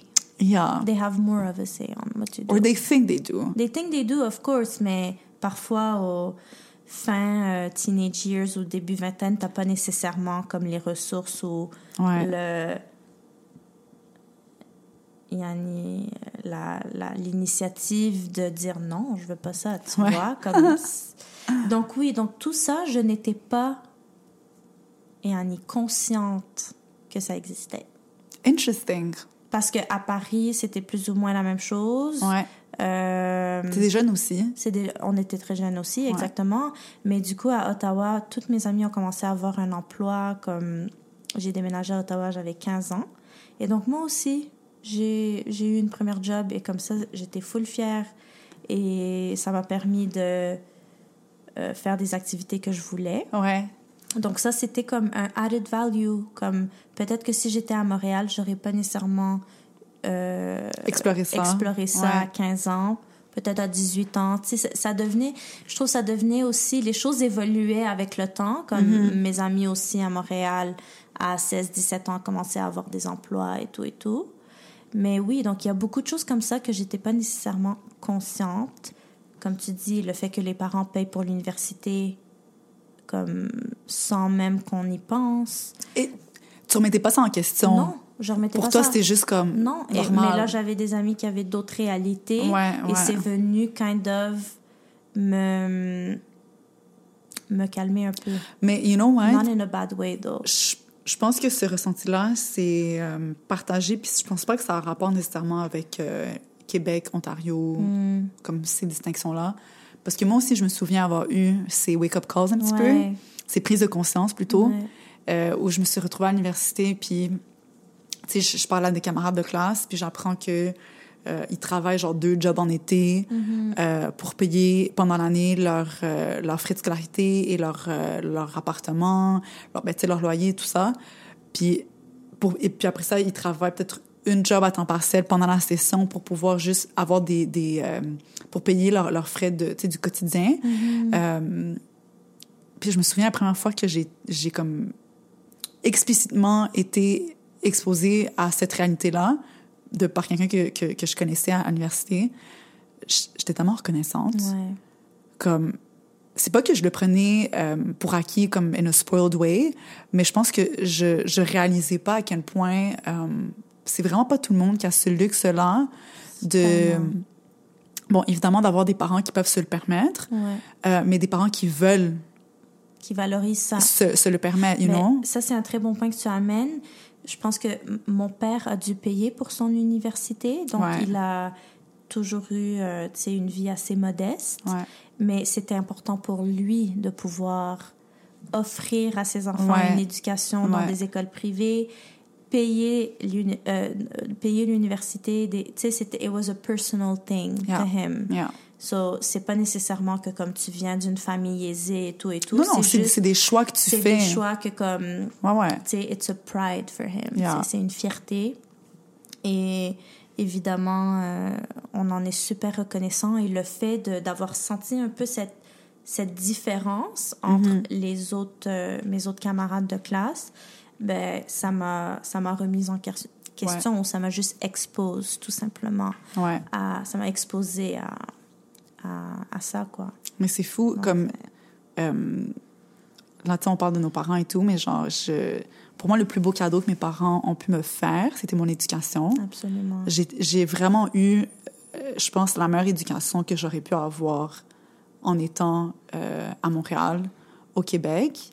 Euh, puis, tu sais, je, je, je, je suis adulte maintenant, je suis dans différents milieux et je vois à quel point c'était un, un, un cadeau puis un atout, même si, tu sais, des fois, il y a des années qui sont plus difficiles que d'autres, puis t'es comme, oh, j'ai pas envie d'être ici. Mais en, en réalité, c'est comme ça un gros cadeau qu'ils te, qu'ils te font. Absolument. Puis aussi le fait que le côté financier, euh, ça, genre, je, je commence ma vie d'adulte sur un, un, un like in a, in a positive, Positive. note, you know. Euh, je me mets à la place de mes parents ou n'importe quel, euh, tu sais, immigrant, personne qui, qui vient dans un nouveau pays. C'est rare que tu viens avec, comme, tout l'argent du monde, you know. Souvent, tu viens avec très peu ou avec rien. Euh, tu commences à zéro, puis tu you build everything from the ground up. And nous, en tant que sais, qu'enfant d'immigrants, première génération particulièrement, comme on, on- ben, deuxième génération encore plus, Mhm. mais première génération, on commence, euh, like, we already start somewhere que nos parents pouvaient même pas, genre, imaginer nécessairement, Mm. you know? Bon, c'est sûr que la réalité du marché aujourd'hui est très différente, Euh, mais, tu sais, c'est-. It's a blessing. Puis genre, ceux qui écoutent l'épisode aujourd'hui, j'aimerais que vous preniez un moment pour juste reconnaître ça. Si c'est votre réalité, j'aimerais que vous preniez un moment pour le reconnaître, puis, remercier vos parents pour ça. Euh, puis si ça n'a pas été votre réalité, ben je vous souhaite de pouvoir l'offrir à vos enfants si vous allez en avoir. Je pense que c'est tellement un beau cadeau.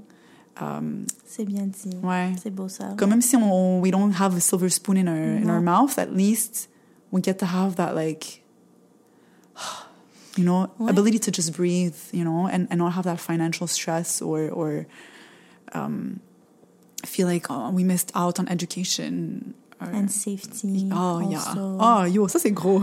Ça, c'est un autre. euh, Ouais. ouais. ouais. Ouais, vraiment un, un gros, euh, une grosse bombe, là, pour, euh, pour pas le dire autrement. Non. Pas Mais-. Mais euh, c'est tellement intéressant ce que tu me dis. Genre, je pense que c'est rare que je parle à des gens qui remettent vraiment en question ce que, ce que j'ai en tête. So I think that's really interesting. J'ai brassé les cartes. T'as brassé les cartes pour moi. T'as vraiment brassé les cartes pour moi. Puis c'est ça le but aussi du, du podcast, you know? Oui. Comme à un moment donné, j'expliquais à quelqu'un comme je pourrais, je pourrais m'asseoir seule pendant une heure ou une heure et demie à chaque épisode puis juste parler parce que j'ai tellement de choses que je pourrais dire ou que j'ai envie de dire ou, ou qui sont dans ma tête, mais th- that's not the point, you know? Like my experience is just my experience. Comme on a toutes des expériences puis des perspectives différentes, puis c'est ça qui est intéressant, c'est d'aller voir qu'est-ce qui ressort fréquemment, qu'est-ce qui ressort Moins. moins, pourquoi ça ressort moins, est-ce que c'est quelque chose de qui, qui veut dire quelque chose d'autre, comme you know what I mean? Absolument. So I think it's it's like interesting. Ça, ça permet aussi de mettre en parallèle. Ouais. Je veux dire, si tu regardes sur papier, on Mhm. a vraiment des... Toi et moi, on a des backgrounds similaires, on a des expériences similaires. Tu arrives à comprendre ce que je veux dire par... Ah, parfois, j'arrive pas à m'intégrer ou à, à sentir que comme... I can relate to people here parce Yeah. que ils vont jamais voir toute la sphère. Mais déjà, toi, ben, il y a beaucoup de choses qu'on a en commun. Mhm. Et en même temps, ben, je vais rencontrer quelqu'un de 100%, euh, disons, qui a des origines euh, 100% canadiennes. Euh, je vais aussi être en mesure de d'échanger avec cette personne-là parce que j'ai eu du vécu dans une ville où la majorité des personnes sont tous canadiens. Donc, c'est le fait de, oui, pouvoir partager certaines choses et aussi, euh, la différence, c'est une richesse. Comme Ouais. je pense que s'il y a quelque chose aussi de positif de tous ces voyages-là, c'est le fait d'avoir été exposé à autant de cultures et, Mhm. et euh, de pouvoir être, un, entre guillemets, un caméléon. Ouais. Euh, mais euh, je suis sûre que ça serait intéressant, ton podcast toute seule aussi. T'as beaucoup à raconter. Donne-moi pas des idées. Ça pourrait être un épisode comme ça, un épisode Ouais, comme ouais, ça. Ouais. Maybe. Maybe. Mais en tout cas, c'est le fun aussi Ouais. d'avoir une conversation. Mais euh, j'avais deux choses que je voulais rebondir. Euh, Tu sais, je suis capable de, de, de comprendre, peut-être pas de comprendre au complet, mais de, de saisir un petit peu um, your experience. Mm. Pas parce que j'ai vécu la même chose, mais parce que peut-être que, par exemple, ma mère, Mhm. elle a un vécu qu'elle m'a transmis, qu'elle m'a partagé, puis j'ai été capable de retenir des choses qui font que quand je rencontre quelqu'un qui a un vécu qui me fait penser à ça, ben je suis capable d'avoir de, de l'empathie, de la compassion, de comprendre certaines choses, même si je les ai pas vécues. Puis je pense que c'est ça qui est nice, c'est que plus les gens partagent ce qu'ils ont vécu, plus ça devient facile de, de, de comprendre. Pas, pas de comprendre parce que c'est, ton vécu, mais de comprendre parce que tu as les repères qu'il faut pour, Absolument. Pour euh, be like, I, I see what you mean and I hear you, you know? It's a superpower. Ouais, it, it It's really a is. superpower, comme pour rebondir sur ce que tu dis, euh, c'est sûr que j'aurais vu les choses comme ça, et Ouais. maintenant je vois les choses comme ça. ouais. Et comme tu dis, tu as de l'empathie à une certaine situation où, où tu, tu, deviens plus sensible aussi, chose qui, euh, qui est souvent positive. Parfois, après, euh, comme il faut, faut se mettre des limites, là. Moi, je peux être trop sensible parfois. Ouais, porter le Mais- poids du monde sur ses épaules. Ah ouais, c'est trop. Yeah. Ou même euh, people pleasing, that's another thing. Oh my God, that's a We're working whole through it. other thing. People pleasing. Oh my God, that's another thing, yeah. Mais, mais c'est ça, comme si je pense à euh, est-ce que j'aurais eu la même euh, empathie pour des personnes qui ont comme des réalités différentes ou est-ce que j'aurais vraiment pu sentir dans mon cœur, Mhm. avoir cette connexion avec eux dans mon cœur comme tu sais, de manière générale, si tu es une bonne personne et que tu es à l'écoute, tu peux Oui. avoir cette empathie-là. Mais le fait de comme d'avoir un, un vécu avec eux, c'est une- un autre type d'empathie. Ouais. C'est comme, comme j'ai des personnes proches qui, qui, qui m'ont raconté leur, euh, leur réalité et comme I know what it I can You, know. you've, you've seen I've, it. I've seen it Yeah, yeah, like yeah. near me. Donc, ouais, c'est c'est différent, mais euh, je pense en général ici, euh, on, on est exposé à beaucoup. Ouais, Après, ça, dé- ça dépend des milieux, mais Je pense qu'il y a des degrés à ça. absolument. Je pense que il y a encore de la place pour euh, pour permettre aux gens de s'exprimer davantage sur certaines choses, puis pour aussi prendre le temps d'écouter ce qu'ils ont à dire. Mhm. Euh, je pense que définitivement, on a une certaine ouverture d'esprit sur euh, la diversité, euh, les cultures d'ailleurs et tout. Définitivement, like, honestly, I think we're on the right track. Yeah. Um, mais, tu sais, l'idéal type qu'on on pourrait envisager, on n'est pas encore rendu là. You know, je pense que c'est comme ça pour n'importe quelle société, n'importe quel pays, euh, n'importe quoi dans la vie. On, on va jamais arriver...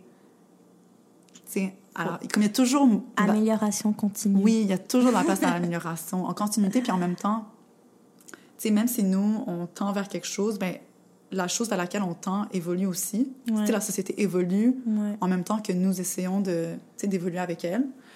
Euh, donc, there's just always going to be space for growth um, as a society and also as an individual. Um, mais définitivement, comme quelqu'un comme toi qui a, qui a tellement vécu des situations différentes avec des gens différents, Mm. euh, c'est sûr que ta, ta capacité à t'adapter puis à croire dans cette dire- direction-là est peut-être plus développée qu'une autre personne. Mhm. Comme tu as dit, j'ai aimé ta, ton exemple de, de voir les choses d'une manière, comme pour ceux qui, qui, qui écoutent mais qui regardent pas, là, Mm. de voir juste en avant, toi, tu as une vision qui est plus, tu sais, Élargi. élargie. Um, I think that's like a huge, huge plus. Um, puis, ouais. Il y a des gens qui font comme euh, des efforts euh, au quotidien pour élargir leur perspective, puis il y en a d'autres que, même s'ils ils- font des efforts aussi, c'est aussi grâce à des, des opportunités qui leur ont été données dans leur vie, puis qui ont fait que, que tu le veuilles ou pas, genre, ta, ta vision va être euh, élargie sur certaines choses. Ouais. La, la prise de conscience est très, très importante. Je pense qu'au moment, au début de la vingtaine, quand tu réalises que comme, ah, OK, euh, this is life, comme, OK, Yeah. je réfléchis, puis mes actions ont un poids, et ce que je dis, ça a un poids. Et euh, peut-être que quand j'étais méchante avec ma sœur, c'est parce que j'allais pas bien. Tu sais, comme au début, comme je t'avais dit au début, on- comme j'avais expliqué au début du podcast, j'étais vraiment dans le moment présent quand je vivais ces expériences différentes-là. Mhm. Mais là, le fait de pouvoir prendre du recul Ouais. et y réfléchir, c'est, je pense que c'est important aussi parce que comme Tu remets les choses en, per- tu en mets les choses en perspective et comme euh, ben, il, il faut il faut avoir cette connexion aussi avec soi-même Ouais. et, et, euh, c'est nice de développer son intelligence émotionnelle aussi Ouais. Mais, tu sais, parlant de développer quelque chose, oui euh, tu as développé ton fashion sense aussi. oui Puis je trouvais que c'était vraiment cool d'en parler parce que la, la manière de s'habiller, c'est tellement une manière de s'exprimer aussi. Puis tu as tellement un beau style. merci Comme, tu sais, je, genre, j'ai vu que j'ai le plaisir de te connaître en dehors du podcast. ouais je vois comment tu t'habilles, ce que t'aimes, euh, dans les petits détails et tout, à travers les années. Puis j'adore ton style. Genre, on voit, comme, à travers ton style, on comprend qu'il y a comme un bagage culturel, you know?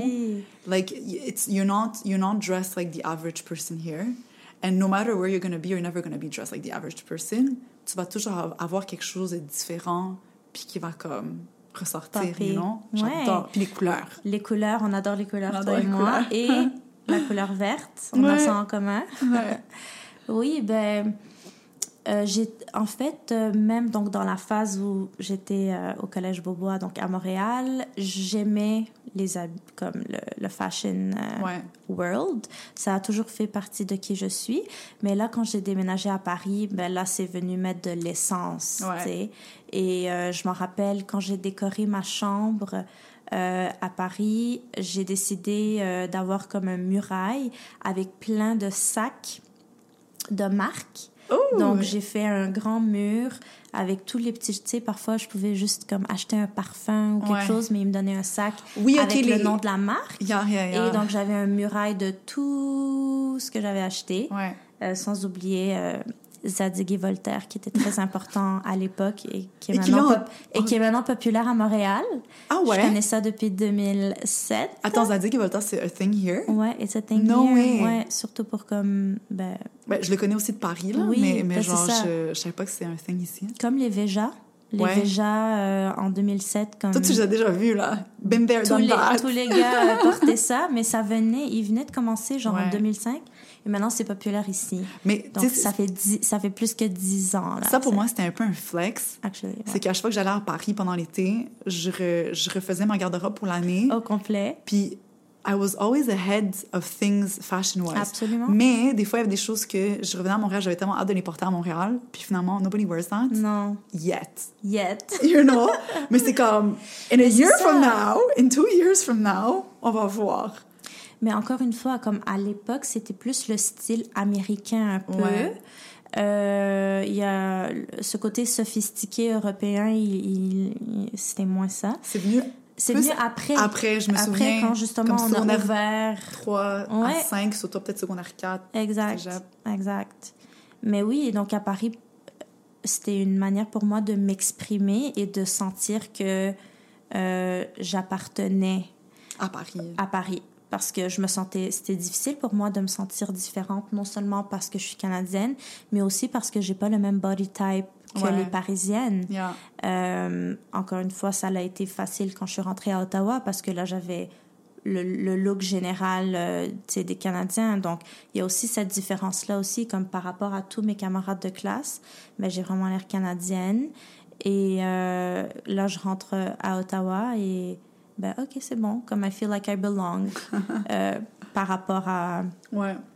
par rapport au style et, et au body type. Mais euh, oui, donc euh, c'est sûr que Paris, c'était super beau de développer mon fashion, mon fashion sense. Euh, c'était aussi une époque où chaque chose que j'ach- que j'achetais, c'est encore vraiment spécial quand j'arrive à comme me, me permettre euh, de m'acheter un sac de, de marque ou quelque chose. Mais à cette époque-là, c'était encore plus spécial parce que voilà, j'ai eu une enfance assez modeste. Donc, euh, mon premier Longchamp que j'ai acheté à Paris, c'était vraiment comme. Comme, yeah, have a long shot. Non, non, c'était comme. Yeah, it felt so good. À l'aéroport euh, Maintenant- Charles de Gaulle. Oui, exactement. Aéroport Charles de Gaulle. Euh, mais oui, donc c'était, ça a toujours été important pour moi de m'exprimer via euh, la mode. Et aussi, la mode, elle a évolué pour moi. Donc, euh, c'était une manière de, de présenter un peu qui je suis Mm-hmm.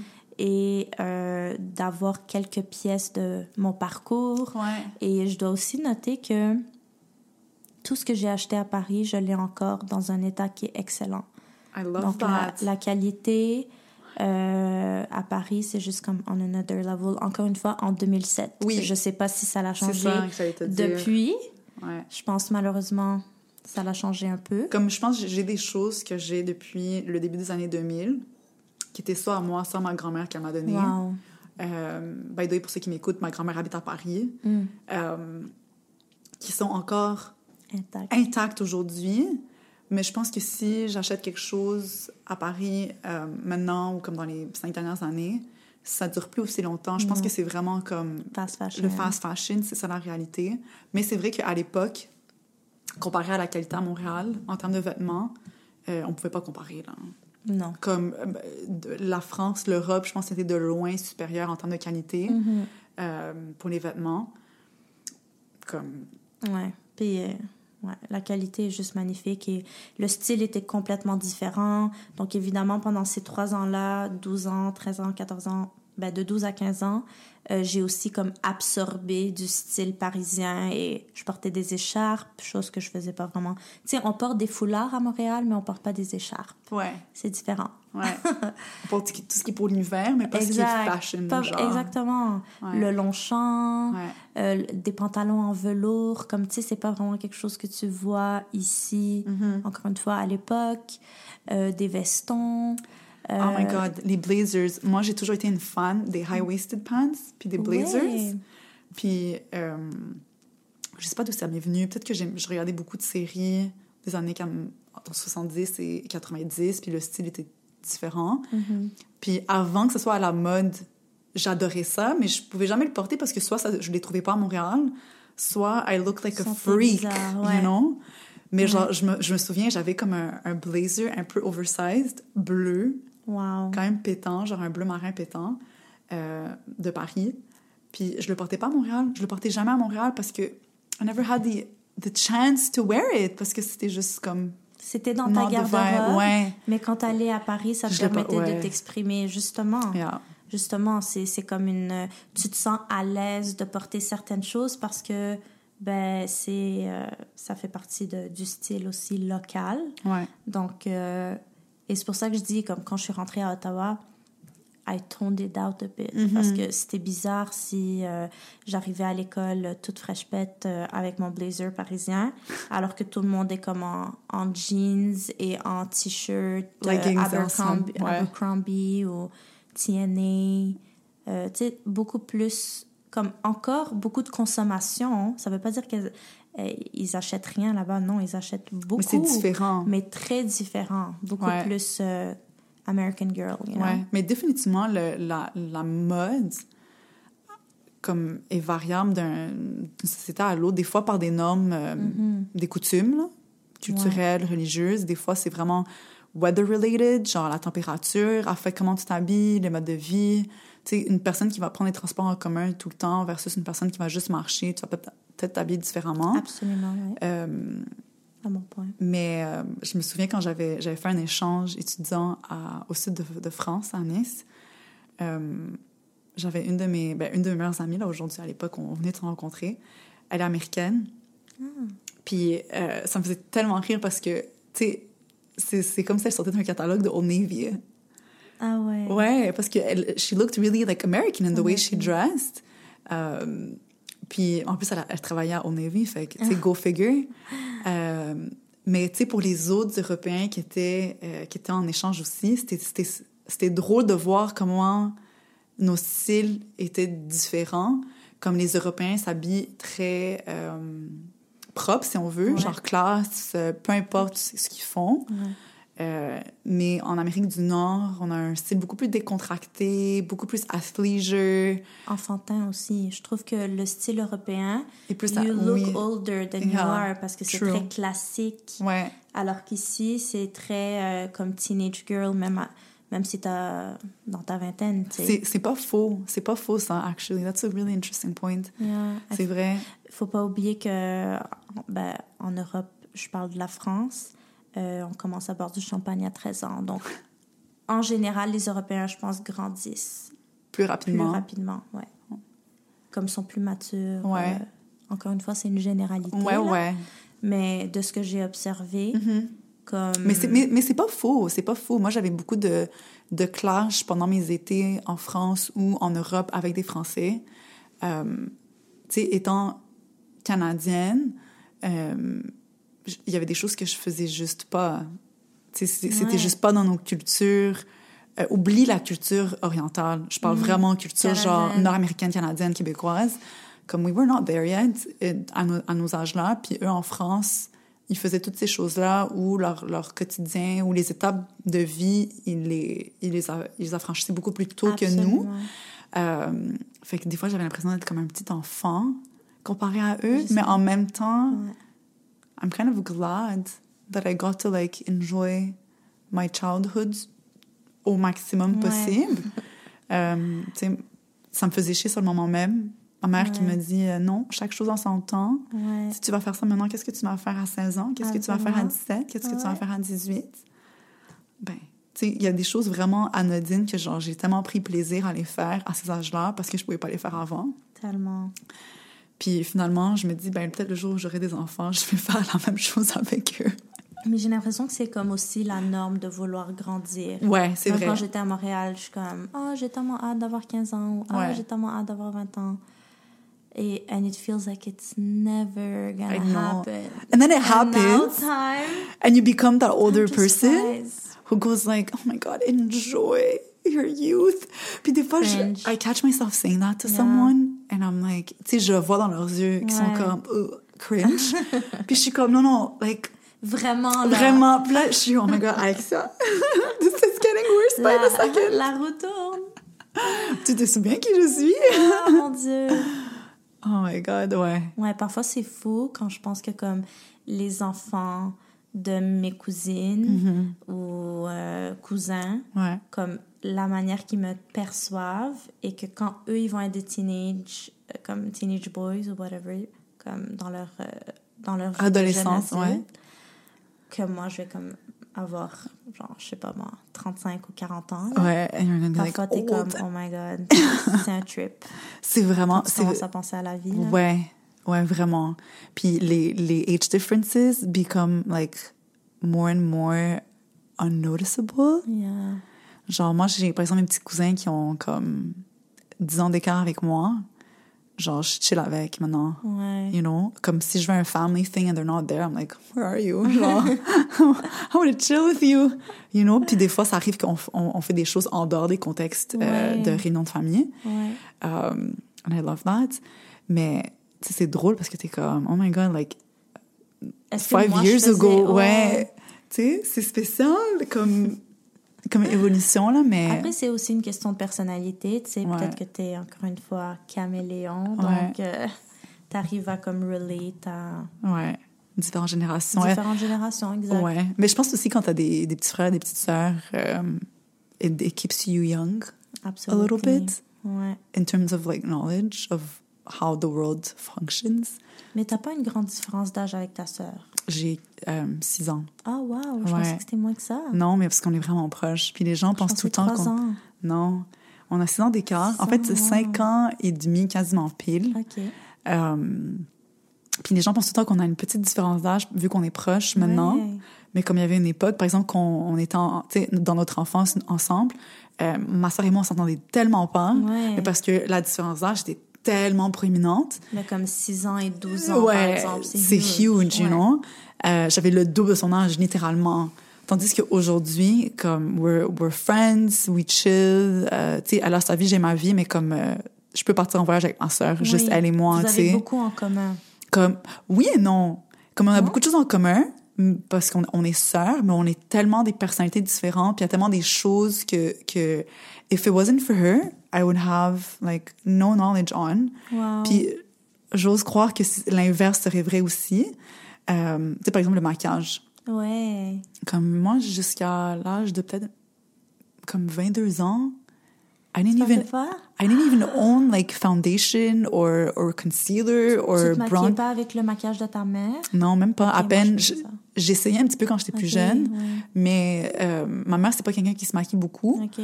Puis, euh, tu sais, j'ai toujours préféré le verre naturel, genre même le vernis à ongles, genre, je supportais pas d'en avoir. J'étais juste comme, j'aime... ça m'attirait pas particulièrement. Genre, je me maquillais peut-être, quand je dis me maquiller, je mettais du mascara comme trois fois dans l'année. Puis c'était comme, wow, you know? Special events. Même pas. Ah il, y, avait des special events, j'en portais même pas. Ah Puis les gens sont ouais. comme, t'es pas game. Mais genre, Ben, c'est bien. Yeah. Après, quand ils te voient avec du maquillage, ils sont comme, il y a Ouais, tellement une différence, c'est bizarre.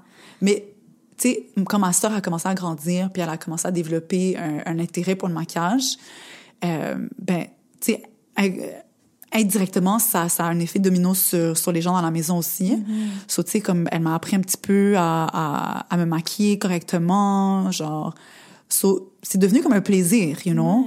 Like, c'est pas devenu dans ma routine euh, quotidienne, genre ça fait juste pas partie de moi, mais... T'en as appris plus. J'en ai appris plus sur le maquillage grâce à elle. Euh, par exemple, quand je cherche un make-up artist, uh, like she's the one who's going to tell me. One, right? oh, first of all, she, oh, is, she one. is, one. She does makeup, but she can also guide me in the right direction parce que je saurais pas où commencer là, tu sais. Okay. Ou quand je veux m'acheter un truc de maquillage, c'est comme hey, you wanna go to Sephora with me? Oh my god. Like, Donc si j'étais plus une fille de maquillage, je dépenserais tellement d'argent ouais, Sephora. Ouais. Comme je sais pas, c'est quand la dernière fois ouais. que j'ai acheté du maquillage. Ben l'année dernière, j'étais allée la voir à Québec parce qu'elle habitait à Québec. Ah, puis on avait fait un, un shopping spree à Sephora on est sortis de là, genre nous les deux avec un mini sac qui nous a coûté genre 150, 200 dollars. c'est ridicule. Euh, ça fait tellement du bien. C'est nice. Ouais, ouais. Treat yourself. Of course, of course. Mais tu sais, tout ça pour revenir au fait que genre, euh, like, comme on a des... On développe, on, développe, euh, pas des passe-temps, mais on développe genre des affinités avec certaines choses. Ouais. Puis... Avec le temps. Ouais. Puis on, apprend aussi de nos frères et sœurs qui sont plus vieux ou plus jeunes, mais... Euh, et maintenant, tu es à Montréal. Qu'est-ce que tu fais à Montréal? Est-ce que tu peux nous expliquer un petit peu? Oui. Ben, moi, je sais, mais j'aimerais que ah les gens nous écoutent, le sachent aussi. Euh, quelque chose qui me touche beaucoup, euh, j'ai la chance de travailler pour Les Filles Fatouches. Yes! Donc euh, qui est une euh, entreprise sociale euh, qui offre une première expérience d'emploi à des nouvelles arrivantes syriennes. Donc évidemment, ça me touche beaucoup personnellement parce que j'ai des origines syriennes. C'est aussi, ça me permet de de développer mon côté créatif en faisant de la création de contenu, développement de projets et juste de soutenir deux entrepreneurs femmes tellement passionnées, une équipe de femmes aussi qui euh, qui, ben, grâce à cet emploi-là, euh, ont pu acheter une maison, ont pu trouver une autre opportunité d'emploi euh, à Montréal. Donc, le fait d'être chargé de projet, ben, je touche un peu à tout, à plusieurs, plusieurs chapeaux. Et c'est un plaisir à tous les jours de commencer ma journée de travail, même s'il y a beaucoup de, de, de, de vagues ou d'instabilité parfois. C'est quand même tellement enrichissant de pouvoir contribuer à cette mission-là. J'adore ça, puis euh, moi, la mission de, des filles Fatouche me, me, touche beaucoup. Puis il y, a, y avait un post sur euh, Facebook, comme une genre d'image qui circulait sur les réseaux, réseaux sociaux il y a comme dix ans, mais ça m'est, resté dans la tête. C'est comme une petite pancarte que quelqu'un avait mis devant son magasin euh, un magasin local et c'était écrit en, en, anglais something along the lines of uh, when you encourage um, a local um, store you're you're you're not putting money in pockets of people who already have money you're paying for a, little girl's um, ballet classes you know? Okay. um, puis tu sais quand tu dis genre c'est cet emploi qui a permis à, à, à, beaucoup de femmes de se payer une maison de tu sais de de juste vivre parce que oui, c'est une, chance, une chance d'avoir eu le, les portes ouvertes euh, du, du Canada de, parce qu'elles sont venues en tant que réfugiées. Et donc, euh, c'est une chance de, déjà d'être en sécurité. Mais ensuite, elles font quoi? L'insertion, c'est tellement important. Elles, se, elles sentent qu'elles sont importantes, qu'elles elles sont en mesure d'avoir un gagne-pain. de contribuer euh, aussi. De contribuer, de quand même continuer à socialiser avec des, ben, des femmes qui, qui euh, leur ressemblent.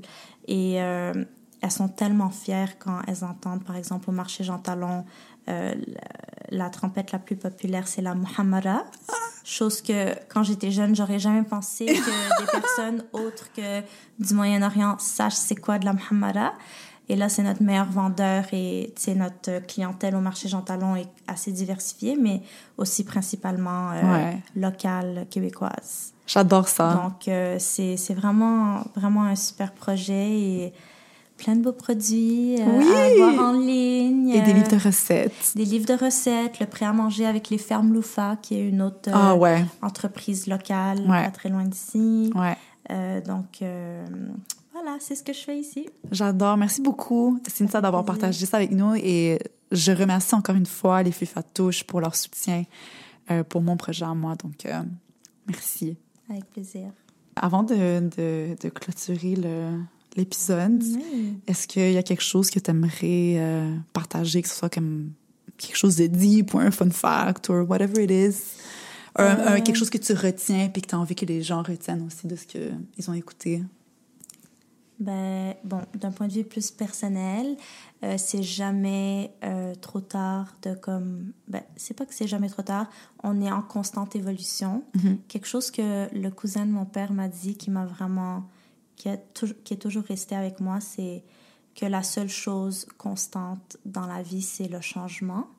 Et tu sais, c'est quelque chose qui, qui me touche aussi par rapport à comme mon parcours de toujours avoir changé de, de pays, d'école, etc. Et de pas le prendre comme un poids trop lourd, mais plutôt le prendre comme quelque chose d'inévitable dans la vie. J'adore. Ouais. Ouais. Merci.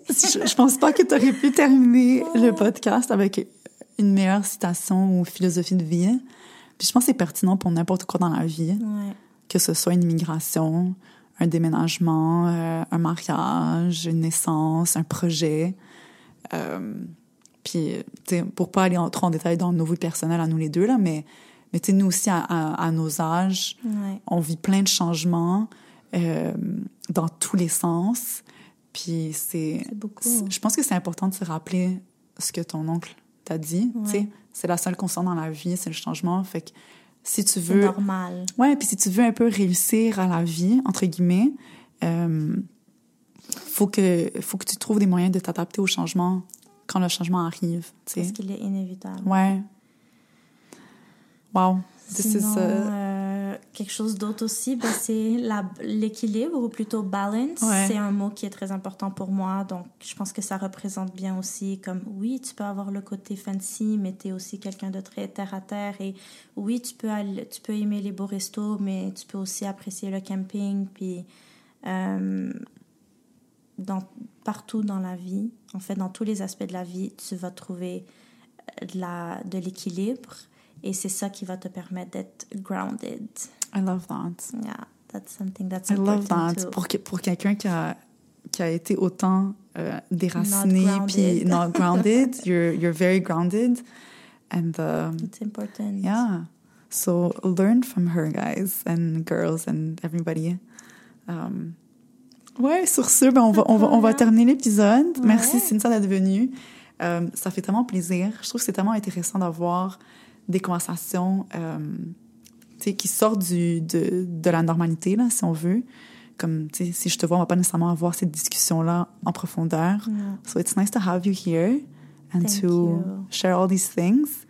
Puis euh, pour ceux qui nous écoutent, ben, j'espère que vous avez euh, aimé l'épisode et que euh, vous avez découvert un, une- un être humain extraordinaire aujourd'hui. C'est trop sweet. Merci Puis, beaucoup. ouais, donc euh, on, se, on se revoit un prochain épisode et Cynthia, ben, on se revoit une prochaine fois.